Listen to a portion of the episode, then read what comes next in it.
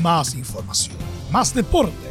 Estadio en Portales ya está en el aire con su edición matinal.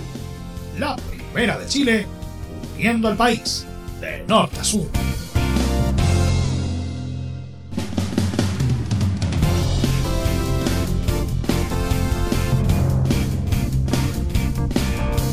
Y arranca. Señoras y señores, ¿cómo les va? Muy buenos días. Bienvenidos una vez más, bienvenidos al show.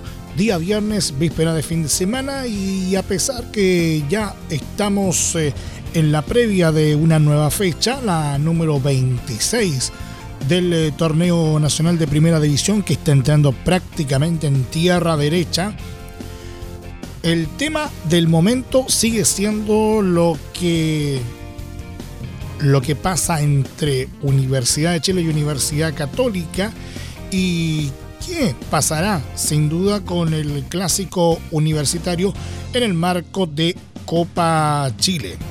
Por lo menos ya hay resolución, la vamos a estar contando, pero también vamos a estar contándoles la trastienda que ha ocurrido durante la jornada y especialmente eh, lo que lo que estaba pasando eh, de parte del plantel eh, profesional del romántico viajero que se mandó senda declaración. de todo esto más vamos a estar contándoles en el marco de este tema que está en caliente todavía y en pleno desarrollo. Pero además, además, siempre por Copa Chile, finalmente Magallanes y Cobreloa se enfrentaron en el Zorros eh, del Desierto. Además, desde luego, entre otras eh, cositas que hemos preparado para el eh, día de hoy, está la posibilidad cierta que se cambie la final de la Copa Libertadores a solo un mes de realizarse este gran evento del fútbol eh, latinoamericano, uno de los principales torneos a nivel eh, continental. ¿A dónde se podría trasladar? ¿Será cierto esto? Vamos a estar hablando respecto al tema. Y como siempre, estaremos con nuestro querido polideportivo. Todo esto, como siempre, en 30 minutos arrancamos esta entrega de día viernes de esto que hemos llamado, como siempre, Estadio Portales. ¡A!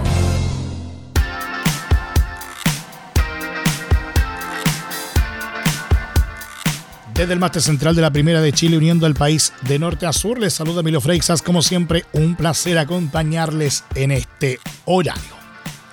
Comenzamos con Copa Chile. Luego de un intenso partido que acabó en empate, Magallanes derrotó 4 a 2 a Cobreloa desde la tanda de penales y selló su clasificación a las semifinales de la Copa Chile 2022. El encuentro inició con alta intensidad entre ambos elencos, pero con el pasar de los minutos, los loínos lograron afianzar de mejor manera sus avances, aunque los carabeleros tuvieron opciones antes del descanso. En todo caso, los defensas fueron protagonistas al cortar los ataques antes del entretiempo se armó una gran discusión ya que los locales lanzaron el balón al lateral por un jugador magallánico caído. La visita no devolvió el balón tras el saque de banda y casi abren la cuenta, lo que enfureció al plantel naranja.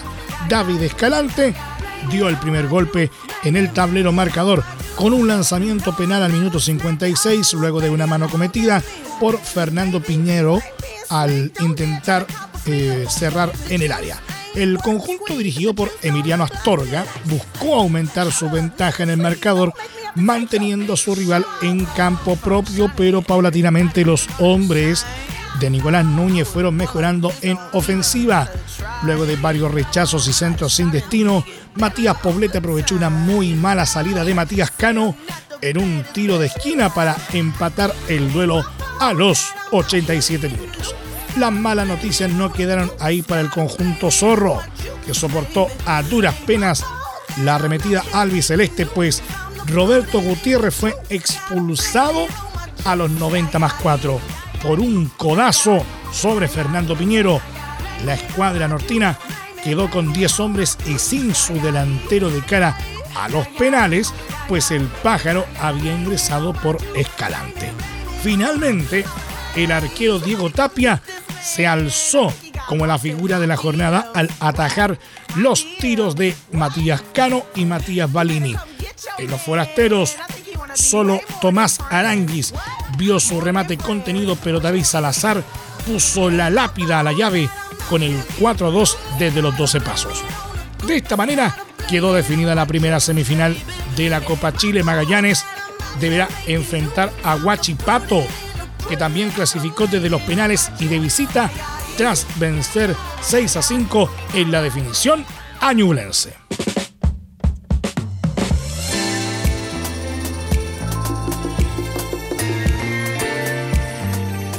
El gerente de ligas profesionales de la ANFP, Jamal Rahab Saavedra, comentó la decisión del directorio de la Federación de Fútbol de Chile de tener que llevar a cabo el clásico estudiantil suspendido por incidentes y afirmó que estudian fechas para disputar los minutos restantes. Estamos trabajando en hartas fechas como el 12 de octubre y correr la fecha de semifinales. Cuando tenga información la voy a entregar, declaró. En ese sentido postuló que estamos trabajando con las autoridades en todos los escenarios, como en Santiago, Valparaíso, Rancagua. En lo referido a la votación, digo que acá la reglamentación es clara las bases del campeonato nos remiten al reglamento y están las alternativas que el directorio debía esgrimir. Cuando interpretas algo es porque hay una laguna, pero acá claramente el artículo 26 nos lleva al 102, 103 y 104 del reglamento. Las bases de Copa Chile establecen cuál es la norma que prima y ahí sale el estatuto de la ANFP, el reglamento y bases del campeonato. En eso se basó el directorio. Acá lo que uno quiera es distinto a lo que dicen las normas y nos debemos regir por las normas. No podemos caer en arbitrariedades o tomar decisiones que no estén establecidas en el reglamento jurídico manifestó. En ese sentido, dijo que hay un tema de fondo que es más grave. Hay un jugador, un trabajador, que ejercía su trabajo y hoy está en observación con trauma acústico. Eso nos debe preocupar. Estamos sujetos a normas que en este caso establecen claramente la decisión que se debía tomar, nos guste o no. Hay reglamentos y estatutos que se deben modificar. Se habló en la reunión, hay una propuesta para analizar los castigos deportivos. Acá hay falla de seguridad. Si hay una bengala en el estadio es porque fallaron los controles, puntualizó. Durante la tarde de este jueves también circuló la información que la ANFP buscará que el partido se juegue al mediodía del jueves 6 de octubre.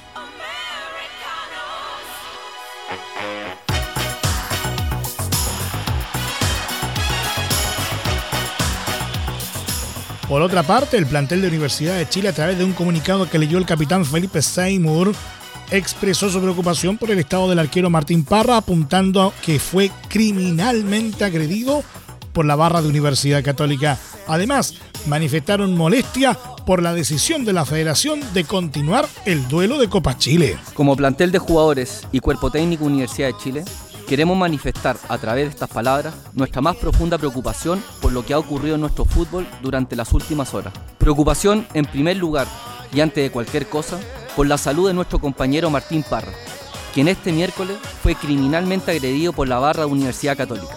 Un acto intolerable que golpea a la persona, a su familia y a todos quienes compartimos día a día con él en el camarín. Queremos decirle a Martín que todos estamos haciendo fuerza por él, para que se recupere de la mejor forma y pueda volver a entrenar con normalidad con nosotros.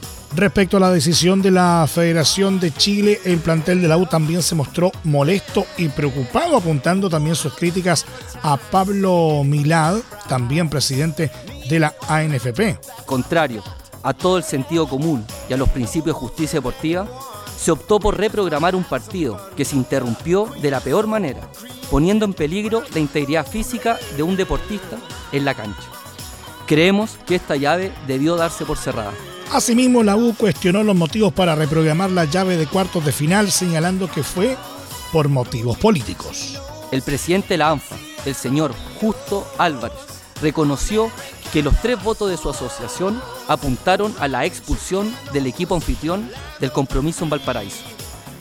Después de escucharlo y tras saber que los cuatro votos en contra de esta decisión provienen de directores de la ANFP, nos preguntamos con toda razón si los argumentos de tal medida fueron de verdad deportivos o simplemente políticos en un periodo de elecciones en Quilín.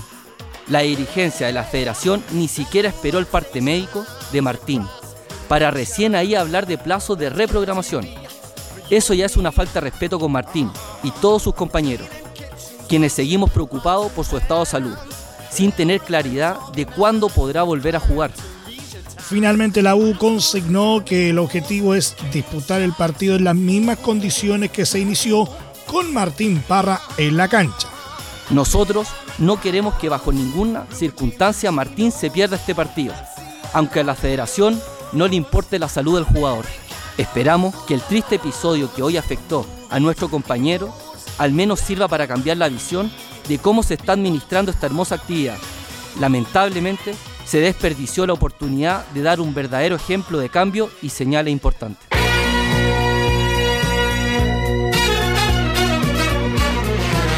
En la otra vereda, Cruzados anunció que presentará querellas criminales contra los cuatro detenidos tras la agresión al arquero de Universidad de Chile, Martín Parra, a los que les aplicará la ley de derecho de admisión para los partidos que dispute Universidad Católica como local. Se presentarán a la brevedad querellas criminales dirigidas contra los cuatro detenidos tras el partido ante Universidad de Chile y estas se ampliarán en la medida en que se vayan identificando más responsables. Adicional a lo anterior, ya se les aplicó a estos cuatro sujetos el derecho de admisión para futuros partidos, anunció el club en un comunicado. En el escrito, Cruzado señala que ya le ha impuesto el castigo de derecho de admisión a 64 personas, muchos de ellos llegando a sanciones que superan los 10 años sin poder hacer ingreso a un estadio. Sin embargo, la UCR recalca que lo sucedido el miércoles es reflejo que estas sanciones no son suficientes para lograr disuadir a estos individuos de cometer actos de violencia. Asimismo, la dirigencia del equipo de la franja apunta que creemos importante, por lo tanto, hacer hincapié en lo trascendental que se torna actuar unidos en relación a un problema de violencia instalado en nuestra sociedad y que no solamente ve en el fútbol una manifestación permanente, sino que también ahora parece estar afectando otros eventos masivos culturales y musicales. En esa línea consideramos muy relevante contar con el apoyo continuo y constante de las autoridades civiles y policiales, más que desgastarnos en conflictos entre quienes integramos esta actividad deportiva y que sufrimos los mismos problemas cerró.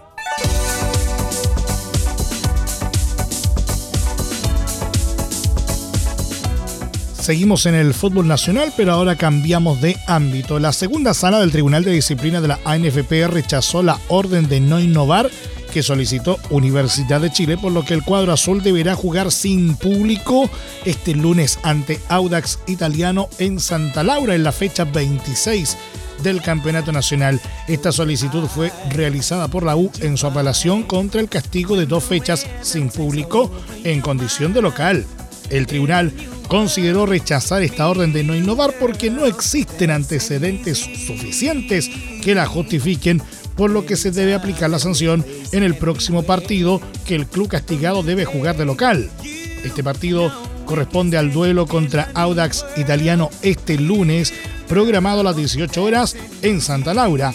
Del mismo modo, la audiencia para conocer el recurso de apelación quedó fijado para el miércoles 5 de octubre ya que la U quiere reducir el castigo de cara a la crucial definición del campeonato nacional.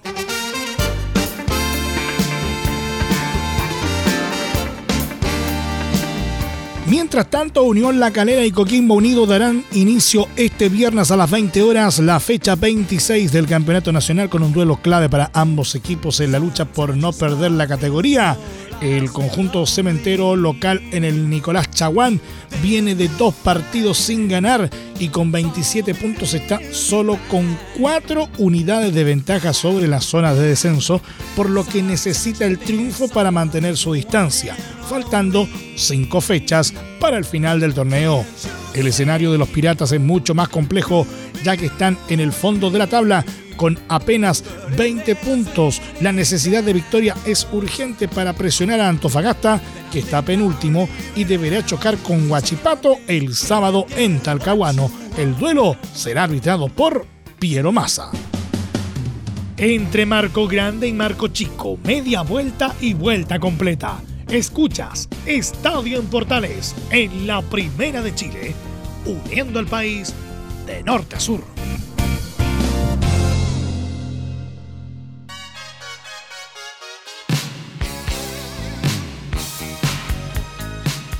Muchas gracias por permanecer en nuestra sintonía. Seguimos haciendo Estadio en Portales en su edición AM, como siempre, a través de las ondas de la Primera de Chile, uniendo al país de norte a sur.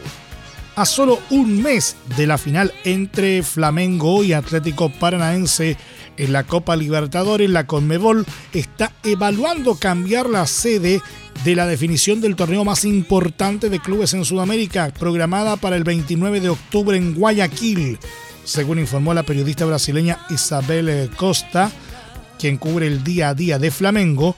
Conmebol tiene como alternativas a Montevideo y Córdoba, aunque la ciudad uruguaya es la favorita.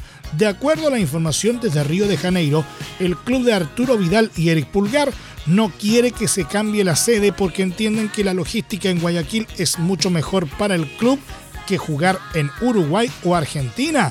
Por su parte, el medio ecuatoriano Ecuagol también reconoció la incertidumbre sobre el cambio de sede, señalando que puede darse por problemas logísticos. Uno de los factores es la dificultad de encontrar vuelos en el continente rumbo a Guayaquil y la poca capacidad hotelera de la ciudad. De acuerdo al citado medio de Ecuador, la decisión final la tomará el Consejo de Conmebol este viernes.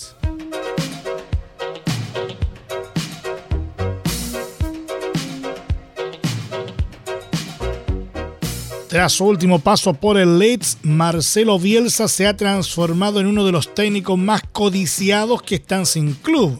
En los últimos días surgió la posibilidad real de que el argentino tomara las riendas del Santos de Brasil. El Peixe apostó fuerte por él, sin embargo, esa posibilidad se diluyó.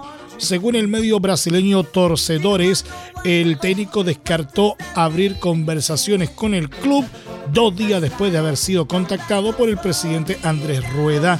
Ante la negativa del argentino, el directivo vuelve al mercado y tiene prisa por definir el nuevo nombre. El medio Wall también apuntó por la misma línea. El técnico Marcelo Bielsa buscó al presidente Andrés Rueda para decirle que no está interesado en el proyecto que presente Santos. El argentino evaluará otras opciones para 2023. De esta forma, Bielsa seguirá sin dirigir. Algunas versiones extraoficiales dicen que la débil capacidad económica del club y el inestable proyecto fueron factores de peso para el rechazo del DT. Desde febrero de 2022 que el loco no dirige, habrá que seguir esperando para verlo en una cancha de fútbol.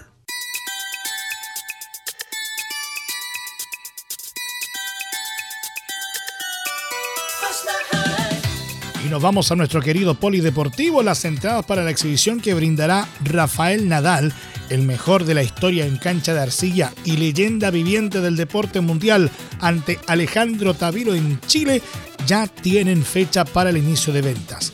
La visita se enmarca en la Copa Museo de la Moda que se llevará a cabo el próximo viernes 25 de noviembre en el Estadio San Carlos de Apoquindo, en una cancha que será construida exclusivamente para este encuentro, en el que se enfrentará al destacado tenista chileno Alejandro Tavilo. Los tickets para este encuentro estarán disponibles desde el martes 4 de octubre exclusivamente en www.ticket.com y tendrán un 25% de descuento exclusivo para clientes del Banco de Chile. El evento, que trae de regreso a Rafa Nadal luego de nueve años y por tercera vez a nuestro país, incluirá un match previo entre Gustavo Fernández y Martín de la Puente, estrellas del tenis adaptado fomentando la inclusión de este deporte junto a dos de las figuras internacionales de tenis en silla de ruedas. Un espectáculo de alto nivel que promete entretención y la exhibición de dos matches a cargo de los mejores exponentes en sus categorías a nivel mundial y que refuerza la relación entre Jorge Yarur y Rafael Nadal, deportista que ha visitado el Museo de la Moda y la colección de tenis que estuvo en exhibición entre diciembre de 2013 y enero de 2014.